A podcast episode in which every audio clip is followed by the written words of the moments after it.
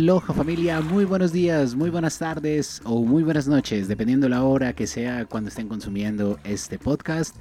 Bienvenidos a un episodio más del Paraíso del Náufrago, un podcast de Colombia Tiki con el patrocinio de Tiki Fruit. Tiki Fruit, Tiki Mugs, fabricantes y distribuidores de diseños únicos y exclusivos de alta calidad. El día de hoy vamos a tener un episodio bastante entretenido porque hoy vamos a hablar de lo tiki. Vamos a hablar de qué es tiki y qué no es tiki. ¿Cuáles son los errores más comunes que se cometen al hablar de la coctelería y de la cultura tiki? Y muy importante, eh, esos conceptos básicos que vamos a hablar hoy, porque nos van a servir de guía para lo que van a ser los próximos episodios del podcast. A partir de hoy vamos a entender el por qué y el para qué sirvieron todos estos conceptos o cuál fue su impacto en la historia de la coctelería, ese fenómeno cultural que enamoró a Estados Unidos y al mundo desde los años 30 por más de 40 años y que hoy en día estamos redescubriendo, que estamos volviendo a traer a la actualidad y que aún hoy nos sigue fascinando. Entonces, por favor, agarren su Mai o agarren un zombie o un trago de ron y acompáñenme en este episodio del podcast con más sabor tropical exótico, El Paraíso del Náufrago, un podcast de Colombia Tiki con el patrocinio de Tiki Mugs de Tiki Fruit.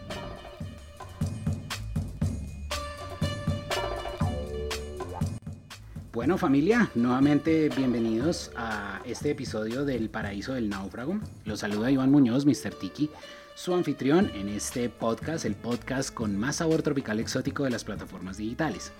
Como lo venía diciendo en el, como en el intro o en la presentación del, del episodio, el día de hoy vamos a estar hablando acerca de los conceptos pues, más básicos acerca de lo que es Tiki de lo que es la cultura tiki y cómo nos van a ayudar a entender de aquí en adelante los conceptos de la coctelería tropical exótica y cómo este fenómeno pues tuvo tanto impacto.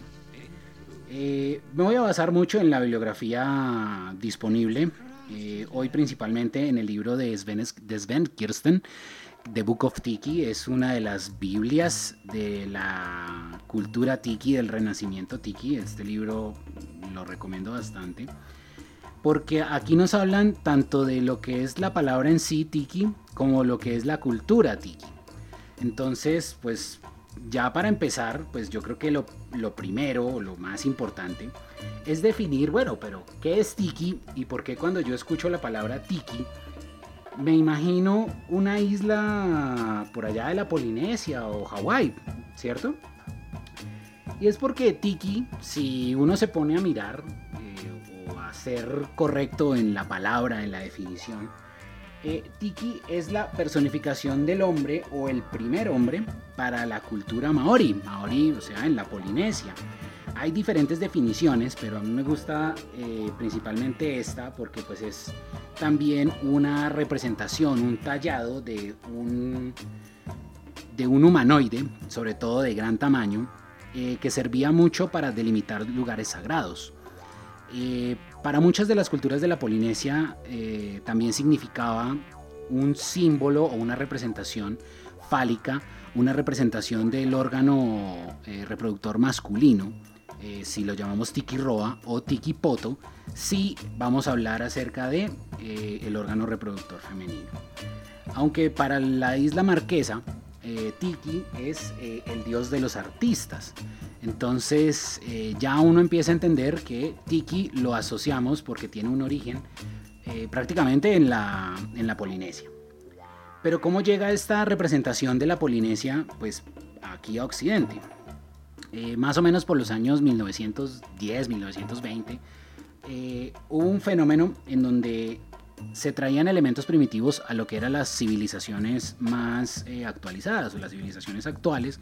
Y es por eso que artistas como Pablo Picasso, que tenía un tiki de marquesa en, su estudio, eh, él incluía estos elementos primitivos en, en, su arte y estos elementos pues al final terminaban decorando hogares entre comillas más civilizados entonces ese era como el choque cultural por los años 20, 30 empezó este fenómeno, por los años 40 ya había un, poco más de fuerza, ya se empieza a hablar de otro fenómeno cultural, pero es propiamente casi que finalizando los años 40, iniciando los años 50, en donde el fenómeno ya pasa a ser llamado tiki, o ese símbolo pasa a ser el eh, denominado tiki, porque eh, es como la representación del fenómeno, es la representación, ese tallado humanoide de de rasgos grotescos, de rasgos muy exagerados, pasa a ser la representación de todo aquello que venía de las islas de la Polinesia.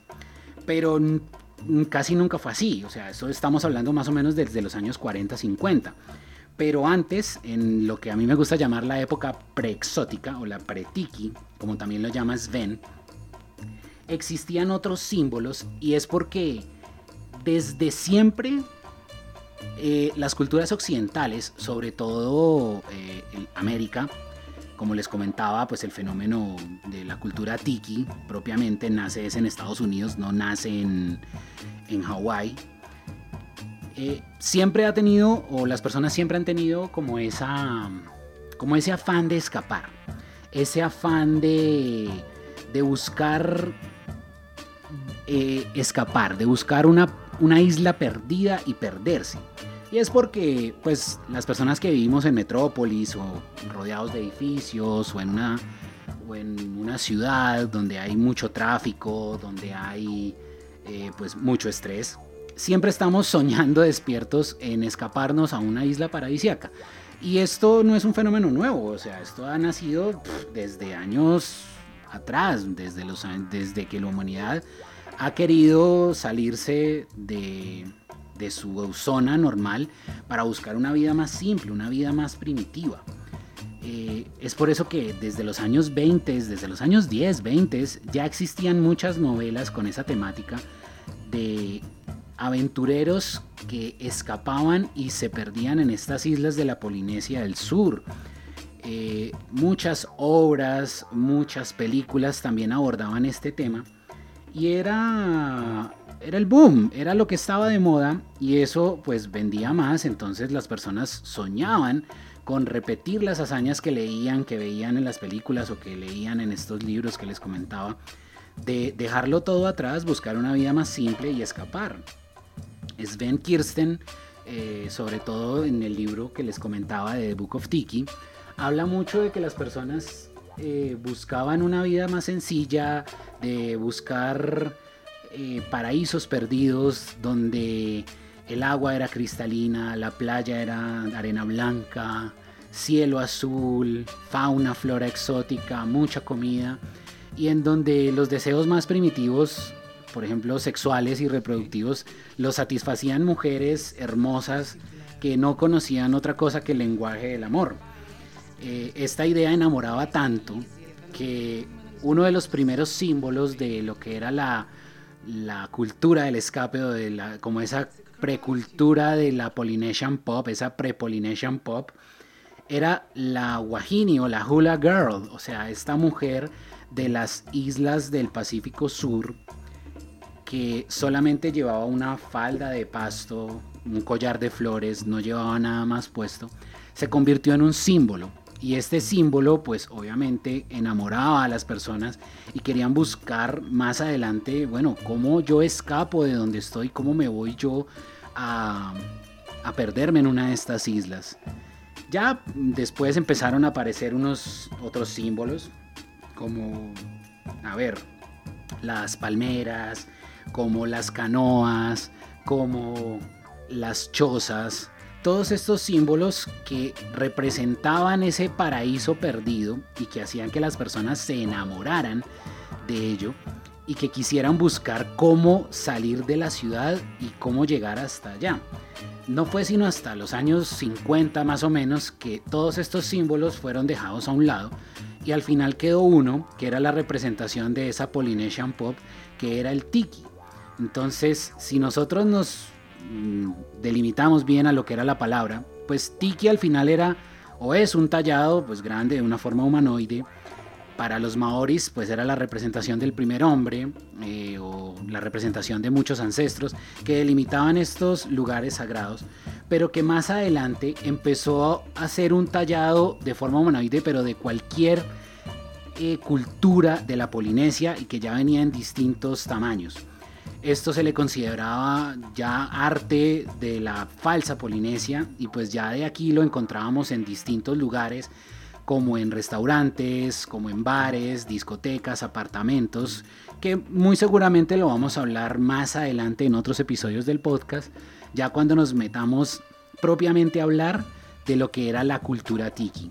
Porque hasta este momento, que ni siquiera hemos llegado a los años 30, eh, no podemos hablar todavía de una cultura tiki. Hablamos de una cultura del escape que era muy asociada con esas novelas y ese afán de escapar y que Hollywood ayudó a enamorar a las personas, pero era una fantasía.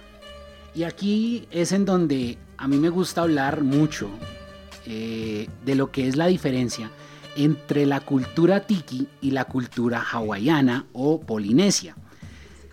Aquí es en donde muchas personas suelen equivocarse y es que la una no es igual a la otra porque si hablamos realmente de lo que era la cultura tiki, es un fenómeno cultural que nació en Estados Unidos, pero la cultura hawaiana o las culturas polinesias, no solamente hablemos de Hawái, hablemos de culturas nativas como la cultura tahitiana, la cultura maori o de las Islas Marquesas o de la isla de Rapa Nui, son culturas auténticas que han existido pues desde hace cientos de años cada una tiene sus propias tradiciones, tiene sus creencias, estilos de arte, etc. En cambio, si hablamos de la cultura tiki o esa Polynesian pop, es un fenómeno que nació fue en Estados Unidos en los años 30. Eh, propiamente hablando, pues digamos que podríamos decir que desde que el señor Don Beachcomber abrió su primer bar, pero él mezclaba elementos de distintas culturas, o sea, de culturas de la Polinesia, no, no había solamente una sola, sino eran de muchas, y que también mezclaba con otras, como por ejemplo culturas asiáticas. Y si nos vamos a sus recetas, recetas caribeñas, o sea, recetas de cócteles tropicales, pero que tenían cierta estructura para llamarlas para llamarlos cócteles exóticos. Entonces, eh, hay que saber diferenciarlo, que la cultura polinesia es una cultura y la cultura tiki es una cultura inspirada en distintas culturas de la Polinesia con una dosis muy grande de fantasía que ayudaron eh, a inspirarse o que se inspiró propiamente en las novelas de aventuras y en las películas de Hollywood.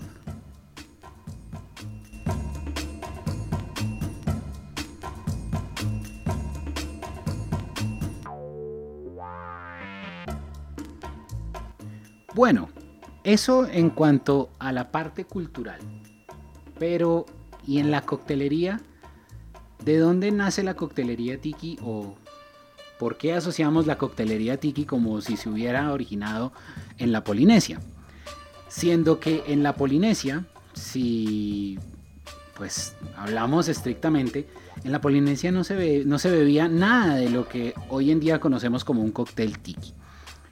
Si hablamos de la coctelería en la Polinesia, casi que tenemos que hablar hasta 1818, cuando los misioneros de Boston llegaron a todas estas islas a esparcir su mensaje o a esparcir la palabra. Cuando ellos llegaron, pues vieron que los nativos de la Polinesia ya tenían algunos rituales, como era el ritual del Cava Bowl con la raíz del agua, o eh, que ya estaban destilando eh, la planta del té y tenían este producto que llamaban el ocolejao. Eh, esta destilación, pues eso fue gracias al señor William Stevenson, que era un australiano que viajó a la Polinesia y enseñó el oficio de destilar eh, más o menos por los años 1790.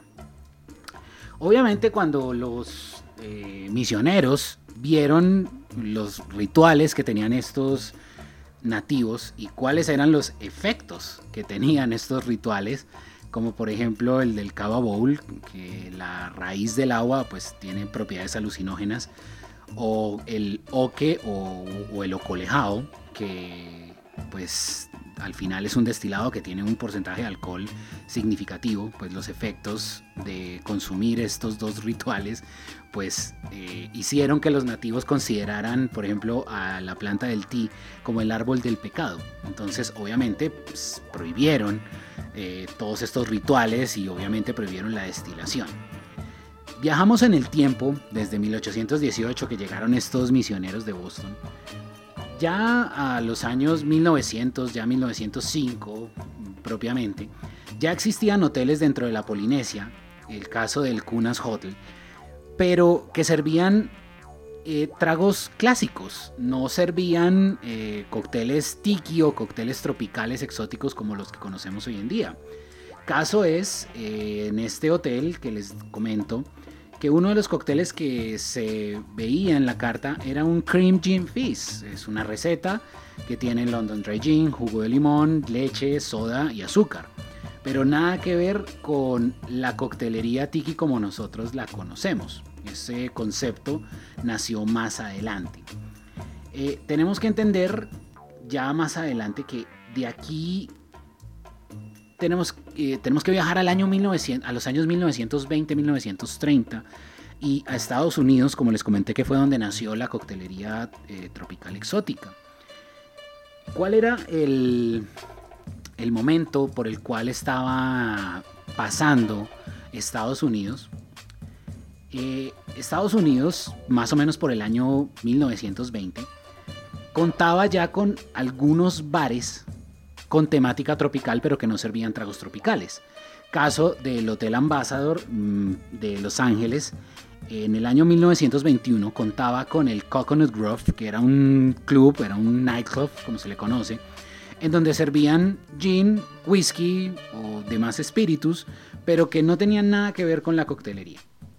Si nos ponemos en el sentido cultural o en el sentido histórico, ya propiamente 1920, ya llegando a 1930, entendemos que hubo fenómenos que afectaron también a las personas dentro de la cultura americana.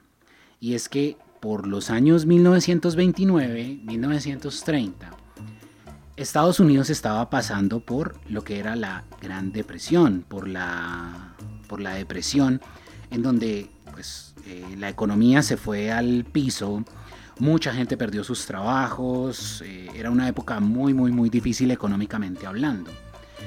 Y a partir de eso, pues también tenía eh, lo que era la ley seca, lo que era la prohibición. Entonces, esos dos fenómenos hicieron que el, el americano o la persona que vivía en California, en Estados Unidos, tuviera un pensamiento eh, propiamente ya construido, en donde no puedo beber porque la ley me lo prohíbe y no tengo dinero porque la economía está mal. Entonces, todos esos factores, eh, entre comillas, negativos, hicieron que aparecieran personajes en la historia que ayudaron a crecer un movimiento de coctelería y cultural que duró casi 40 años y que desapareció, pero que renació en los años 2000 y que aún hoy en día, 21 años después o 20 años después, aún lo seguimos estudiando. Y es que con la prohibición hubo personas que aprovecharon para traer alcohol de los lugares más cercanos posibles para contrabandearlo en Estados Unidos. A estas personas, estos contrabandistas, eh, se les conocía como los eh, pues, eh, rum runners porque contrabandeaban en el caso del rum runner del ron. Y uno de ellos, el más famoso, era el señor Don de Beachcomber, el señor Ernest Raymond Beamon Gunt. Pero esa es una historia que vamos a hablar en futuros episodios del podcast.